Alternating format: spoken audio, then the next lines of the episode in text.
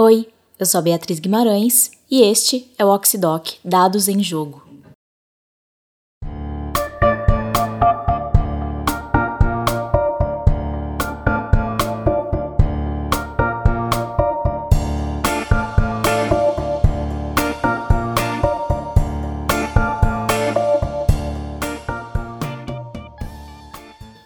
O dia em que eu comecei a escrever o roteiro deste programa não foi um dia normal. Eu acordei e, ainda na cama, ativei o Wi-Fi do celular. Vi algumas mensagens e aí, como sempre, fui entrar no Facebook para ver o que tinha acontecido no mundo enquanto eu dormia. Mas o meu Facebook não abriu normalmente. Ele me pediu para fazer o login, o que é super estranho porque a minha senha fica salva e eu nunca preciso colocar de novo. Mas beleza, eu fiz o login e ok, entrei normal. Mais tarde, naquele mesmo dia, eu vi a notícia de que o Facebook tinha sofrido um ataque virtual. O Facebook anunciou que um ataque cibernético afetou 50 milhões de usuários no mundo todo. Por causa de uma falha no código de uma das funções dessa plataforma, um grupo de hackers tinha conseguido acessar os perfis de quase 50 milhões de usuários. E aí, por precaução, foi preciso que milhões de pessoas fizessem o login de novo para entrar no Facebook. E eu era uma dessas pessoas, talvez você também.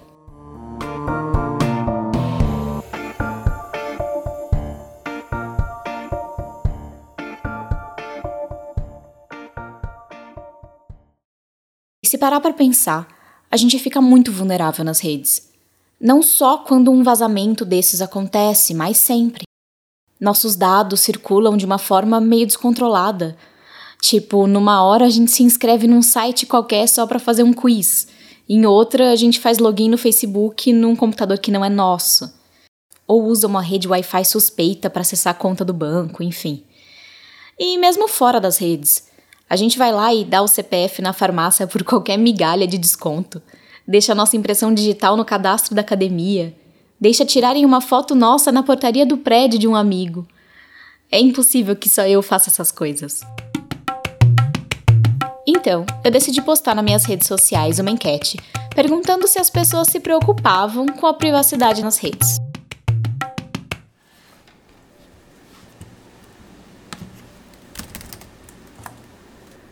Então, vendo aqui o resultado da enquete, é, 54 pessoas, né, amigos e amigas é, da minha rede, participaram da pergunta da enquete. Deixa eu ver aqui. Ó, dos 54, 35 falaram que sim, que se preocupam com, com todas essas questões da, da privacidade e tal.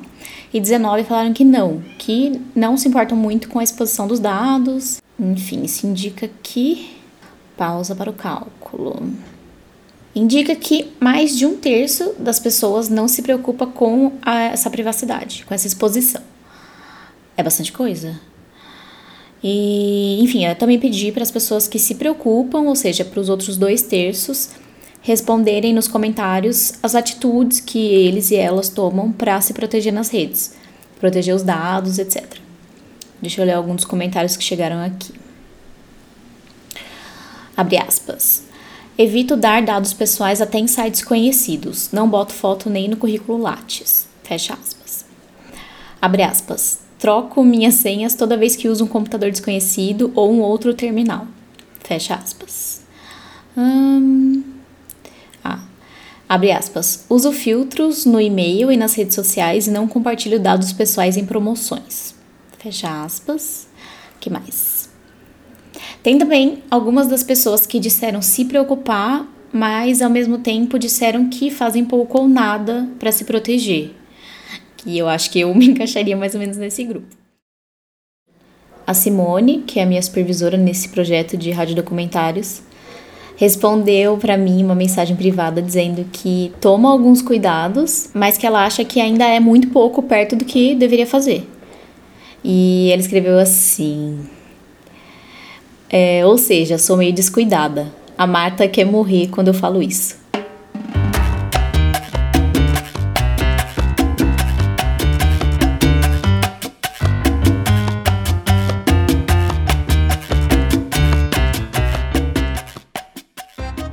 A Marta é a Marta Kanashiro, pesquisadora do Laboratório de Estudos Avançados em Jornalismo da Unicamp, o LabJOR, e coordenadora do mestrado em Divulgação Científica e Cultural do mesmo laboratório.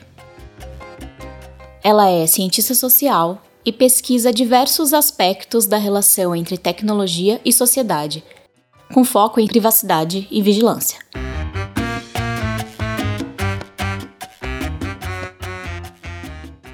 Já fazia um tempo que eu estava tentando marcar uma conversa com ela para fazer esse podcast. Ela é ocupada e tá sempre fazendo mil coisas, mas nesse dia eu dei sorte. Era uma sexta-feira e eu estava no Labjor para uma atividade. A Marta estava lá também. Num momento, ela me puxou de canto e disse: E aí, você não queria conversar comigo? A gente pode conversar depois daqui. Nesse dia eu tava sem as perguntas pensadas e com o cinema marcado para mais tarde. Mas era uma chance rara, então eu disse sim. Quando a atividade acabou, a gente foi para a sala dela conversar. Pronto, gravando não entre. Atenção, gravação. E ela começou a me dar entrevista enquanto arrumava o armário. Tu precisa achar um jeito de enfiar essas caixas dentro desse armário três caixas rosa. Dentro daí? É. Ih, meu Deus. Eu te aviso agora ou depois? Que eu acho que não vai dar. Não vai ter que dar, tem que dar. A Marta faz parte de um grupo de pesquisa do LabJOR que chama Informação, Comunicação, Tecnologia e Sociedade, o ICTS, ou ICTS. E ela também faz parte da LAVITS, que é a rede latino-americana de estudos sobre vigilância, tecnologia e sociedade. E há vários anos, ela e outras pessoas desses grupos pesquisam toda essa questão da vigilância e da circulação de dados pessoais. Porque se no início a internet parecia ter chegado para trazer libertação, hoje já se sabe que nem tudo são flores. A extração de dados é um assunto sério e que está totalmente impregnado nas nossas vidas, mas que muitas vezes ainda é visto como coisa de ficção ou de gente paranoica. Assim, pessoas, a gente é muito mais vigiada do que a gente presume. E aí, assim, eu não sei se. São dois termos que têm sido usados para tratar desse fenômeno: capitalismo de plataforma e capitalismo de vigilância.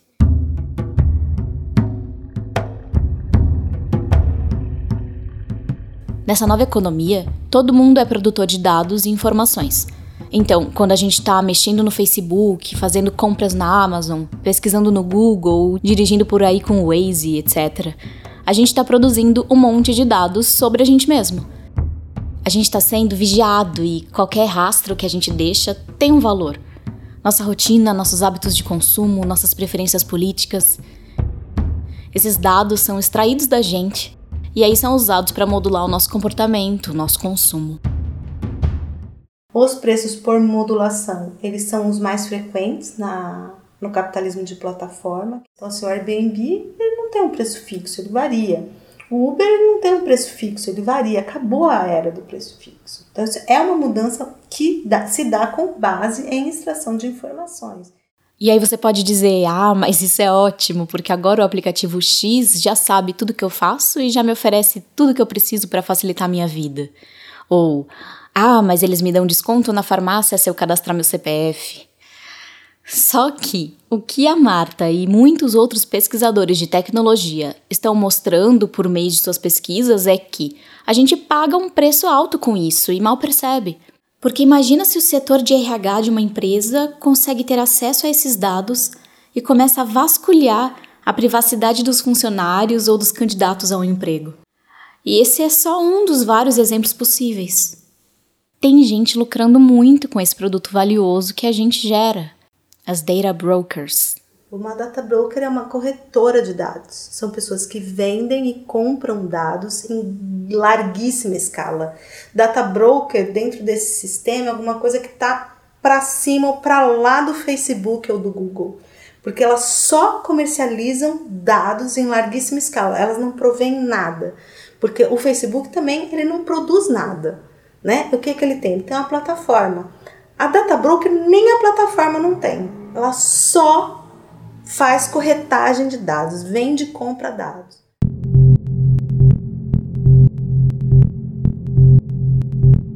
Eu vou dar uma pausa na conversa com a Marta para falar de uma pesquisa que mostra outro exemplo de como estamos todos incluídos nesse grande sistema de extração de dados e de como a gente é diariamente empurrado para dentro desse sistema por instituições que a gente menos espera.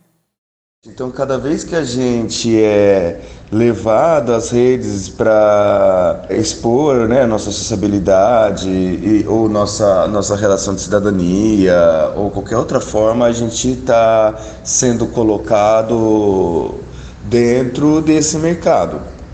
Existe quase uma imposição para a gente participar, entrar dentro desse mercado, né? Que é o que eu estou tentando estudar com o Google Apps for Education, Google Suite for Education.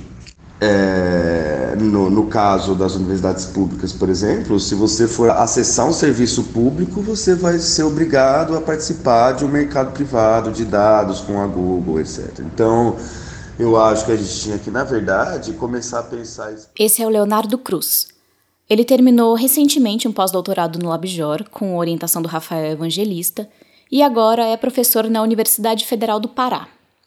A pesquisa de pós-doutorado dele buscou entender quais são os efeitos e as consequências de um acordo que foi firmado entre algumas universidades brasileiras e o Google Suite for Education, que é um conjunto de aplicativos e serviços da Google para o ensino porque atraídas pela facilidade, pelas ferramentas e pela suposta gratuidade que a Google oferece, universidades privadas e públicas, como a Unicamp, a USP e outras tantas espalhadas pelo país, aderiram a essa parceria para dar para os seus alunos e funcionários o acesso a serviços como e-mail e armazenamento em nuvem. Só que a discussão feita em algumas universidades naquele momento não levou em conta que, em troca dos serviços, todas essas pessoas seriam capitalizadas, ou seja, seriam empurradas para o mercado de dados. O, o, poder público, principalmente as secretarias é, de educação e as universidades, estão condicionando os, o, o, cidadão a participar de um, de, um, de um mercado de dados. Essa é a condição para ele ter acesso ao serviço público. É, isso é muito ruim em relação a, a, até a nossa relação com cidadania, porque a barganha são os nossos dados, né? É como se a gente estivesse dando os nossos dados como forma de troca para acessar um serviço público. E isso é muito perigoso. E as discussões que se dão nisso, que poderiam ajudar a gente a resolver esse problema coletivamente, elas são muito mal feitas. É, eu estou pesquisando no Google Apps for Education, eu pesquisei isso é, na Unicamp e tentando entender como se deram as discussões, ao redor do que se deram as discussões para tomar uma decisão tão importante como essa, que é colocar a comunidade acadêmica no, no, capitalismo de vigilância. Isso de forma compulsória. E, mas as discussões que se colocam, elas são só baseadas na, em, em argumentos relacionados à inovação científica, à inovação tecnológica que a Google tem, com seu, a inovação das suas ferramentas, etc., e econômica. A questão econômica e a questão técnica, ela tão, elas estão é, sobrepondo uma questão tecnosocial, que é a questão da privacidade. De acordo com a pesquisa dele, mesmo em uma universidade pública, que é um espaço em que se reflete muito sobre o funcionamento social, econômico, tecnológico e político da sociedade, foi aprovada uma medida como essa da parceria com a Google, sem perceber que, junto com os ganhos que essas ferramentas trazem, se paga um preço alto, por mais que se pense que elas são gratuitas. Porque as consequências de uma instituição pública mergulhar de cabeça nesse mercado são grandes e ainda muito pouco conhecidas. Isso mostra o quanto o fascínio pelas novas ferramentas esconde ou disfarça o que vem junto com elas. Mostra o quanto é difícil a gente resistir a esse fascínio. E para o Leonardo, as soluções individuais para se proteger da extração de dados, como deletar o Facebook, o Twitter, sair das redes sociais, não funcionam tão bem nesse cenário, não são suficientes. Para ele, a gente precisa tentar resolver isso coletivamente. E a universidade é um desses espaços importantes para essa construção coletiva. Não adianta as pessoas saírem do Facebook ou tentarem evitar a Google, mas no, em algum momento da vida deles, eles são obrigados a ter uma conta.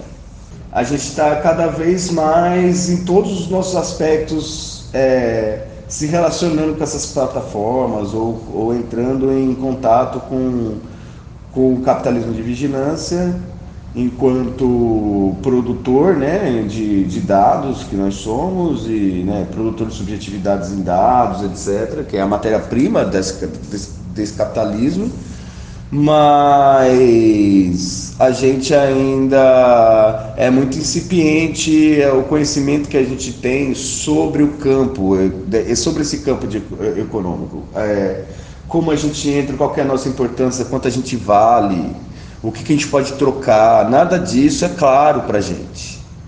Então, a gente precisa discutir muito ainda isso. Mas ao mesmo tempo ele acredita que já é um primeiro passo se todo mundo começar a olhar para essas questões de maneira mais crítica.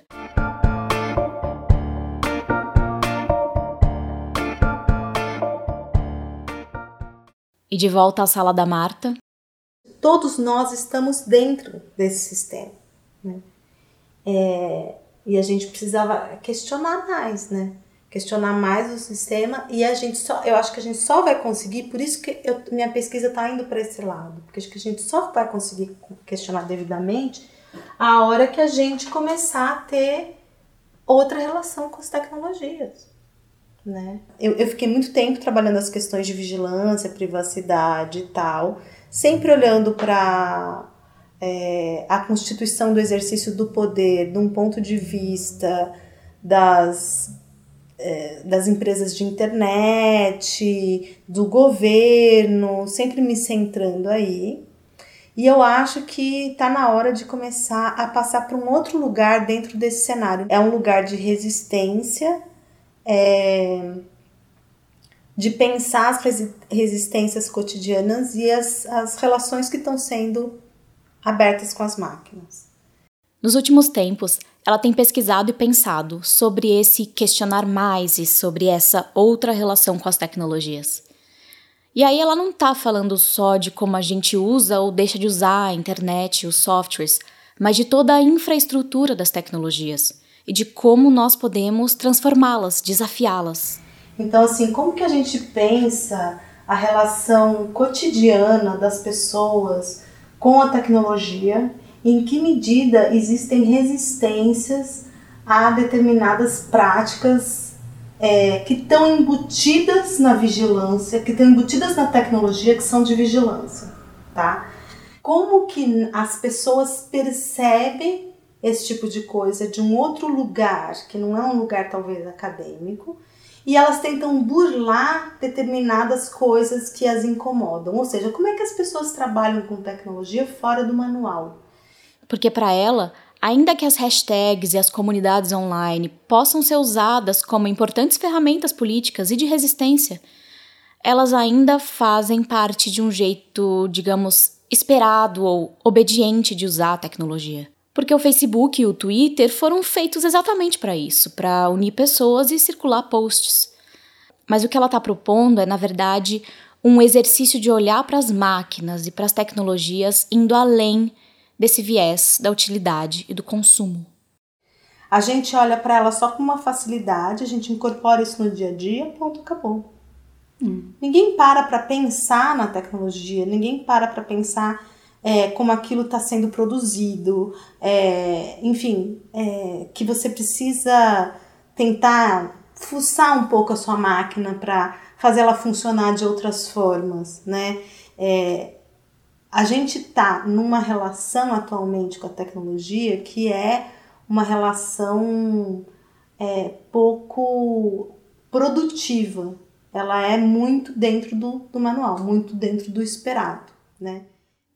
Ela usa o termo microresistências para falar dessas possibilidades de fuga do manual de fábrica, das possibilidades de inventar uma nova maneira de usar os dispositivos e de se relacionar com eles.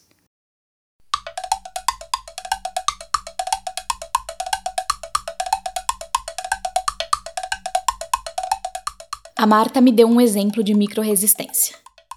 Ela me contou sobre o caso do motorista de uma empresa que era constantemente rastreado pelo GPS do celular. E aí, para prolongar a hora do almoço sem que a empresa ficasse sabendo, ele colocava o celular dentro de um saco de salgadinho.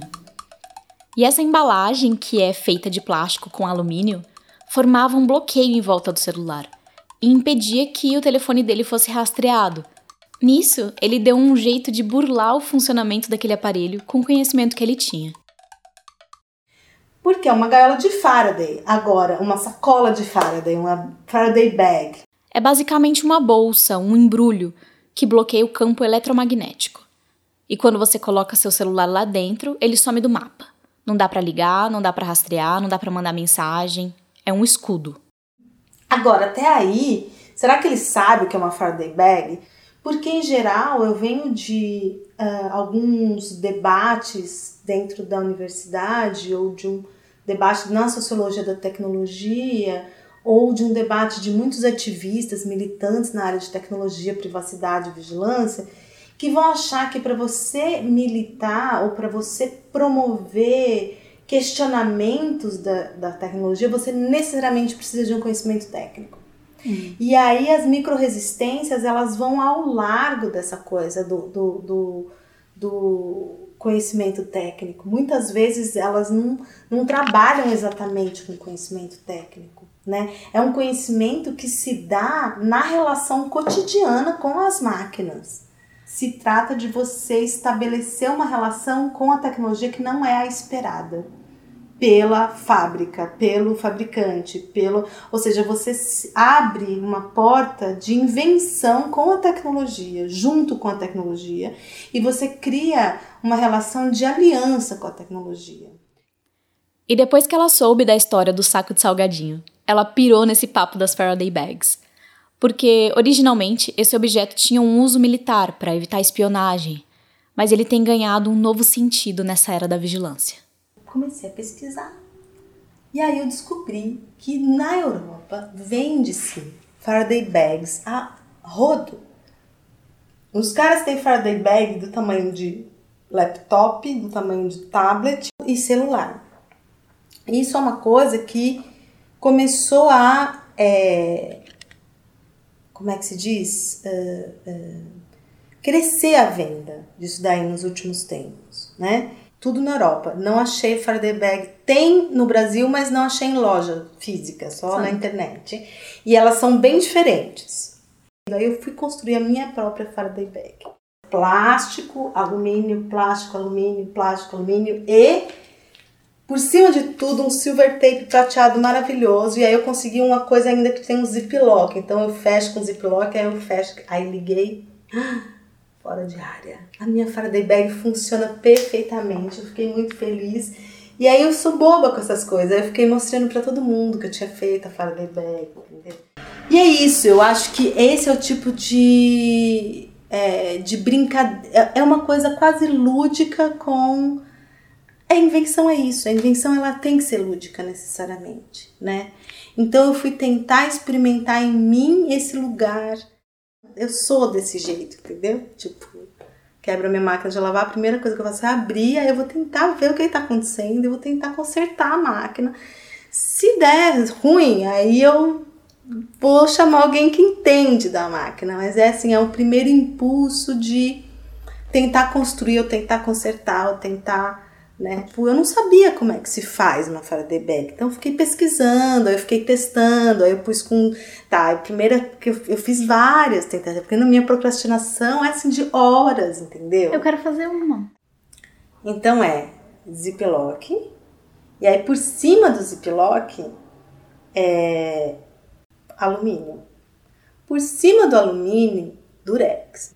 Outro plástico, outro alumínio, tudo outro, tudo igual duas camadas. Uma lasanha. Uma lasanha, é isso. Uma lasanha de papel de alumínio com ziplock, com é, fita de PVC e silver tape. E eu pirei nisso também. Fui fazer a minha própria bolsinha de Faraday. Gravei esse momento histórico em que eu me senti muito subversiva. Hello everybody, Jimmy Knife Man here, back with another video. Today I'm going to be showing you guys how you can make your own Faraday cage. Really easy, really cheap, real simple. You don't know what a Faraday cage is? Basically, it's a cage that does not allow for signals to go inside or outside. So phone internet is just gonna go completely off the grid, doesn't have no signal. No one's gonna be able to track it, call it. Agora super creepy. Also, if you put your phone in there with on Wi-Fi signal's not gonna be able to get out or in. So basically, it's just like a signal isolation. There you Sua chamada está sendo encaminhada para a caixa de mensagens e estará sujeita a cobrança após o sinal. Mas voltando à entrevista, ainda pensando sobre esse movimento de estabelecer uma outra relação com as máquinas e de desafiar o manual de fábrica, a Marta citou o trabalho do Ernesto constantemente. Que é um cara que vai falar de desobediência tecnológica. Recargar todo el tiempo las baterías. Ernesto Orosa de- de é um designer cubano. Ele olha para a realidade de Cuba e vê como as pessoas de lá foram criando gambiarras e geringonças para facilitar a vida frente às limitações daquele país. Já que, com o bloqueio econômico a partir da década de 60, a população deixou de ter acesso a vários eletrodomésticos, peças de reparo, pilhas, etc. Então ele mostra como é que as pessoas começam a lidar é, a par- com a tecnologia a partir de objetos que não eram é, esperados para serem tecnológicos e muitas vezes a partir de objetos que a sua realidade permite. Então, a realidade cubana era uma realidade de carência, uma realidade de falta de acesso, de então, o que, que essa realidade permite? Então, essas realidades elas são extremamente inventivas e fora do manual. Então, essa desobediência tecnológica entra como um movimento de resistência e ao mesmo tempo de invenção. Guardando objetos estragados, achando jeitos de arrumá-los, combinando com outras peças, abrindo, fuçando, desmontando, remontando e de fato desobedecendo a proposta original daquele objeto.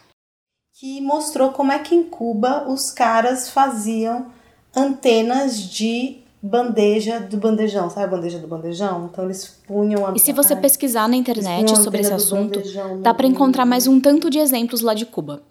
Gambiarras de todo tipo, desde meios de transporte até brinquedos para as crianças, desde roupas até soluções para encanamento. Este es un objeto también que encontré en los últimos tiempos. E tem uma entrevista com Ernesto Rosa, que eu vou deixar o link no site, em que ele compara o cubano a um cirurgião.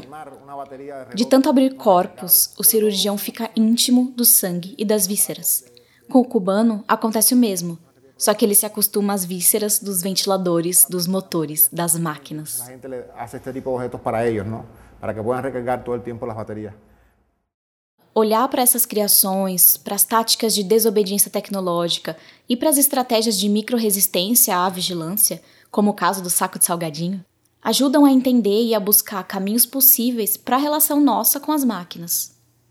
E a gente precisava talvez transportar a inventividade com a tecnologia para fora desses espaços ou talvez perceber que existe uma inventividade que talvez esteja em atitudes que nos parecem extremamente banais, como enfiar o celular dentro do pacote salgadinho e que a gente não está vendo E talvez essa mudança possa começar nas escolas ou em oficinas que permitam fuçar e desafiar o uso das máquinas e tecnologias. E sem querer dar muito spoiler, já adianto que esse tema vai fazer parte do próximo Oxidoc.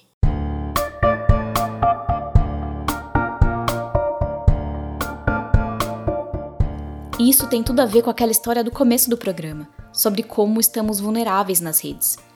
E também tem tudo a ver com a pesquisa do Leonardo. Tem a ver com romper com o uso passivo dos aparelhos eletrônicos e das plataformas digitais e entender o que é que está em jogo nessas relações. Tem a ver com a necessidade de sermos mais cuidadosos e mais críticos frente a esse mercado de dados que tem crescido. E isso significa agir, não só de maneira individual, mas também de forma coletiva, nos governos, nas instituições públicas e privadas, na vida cotidiana.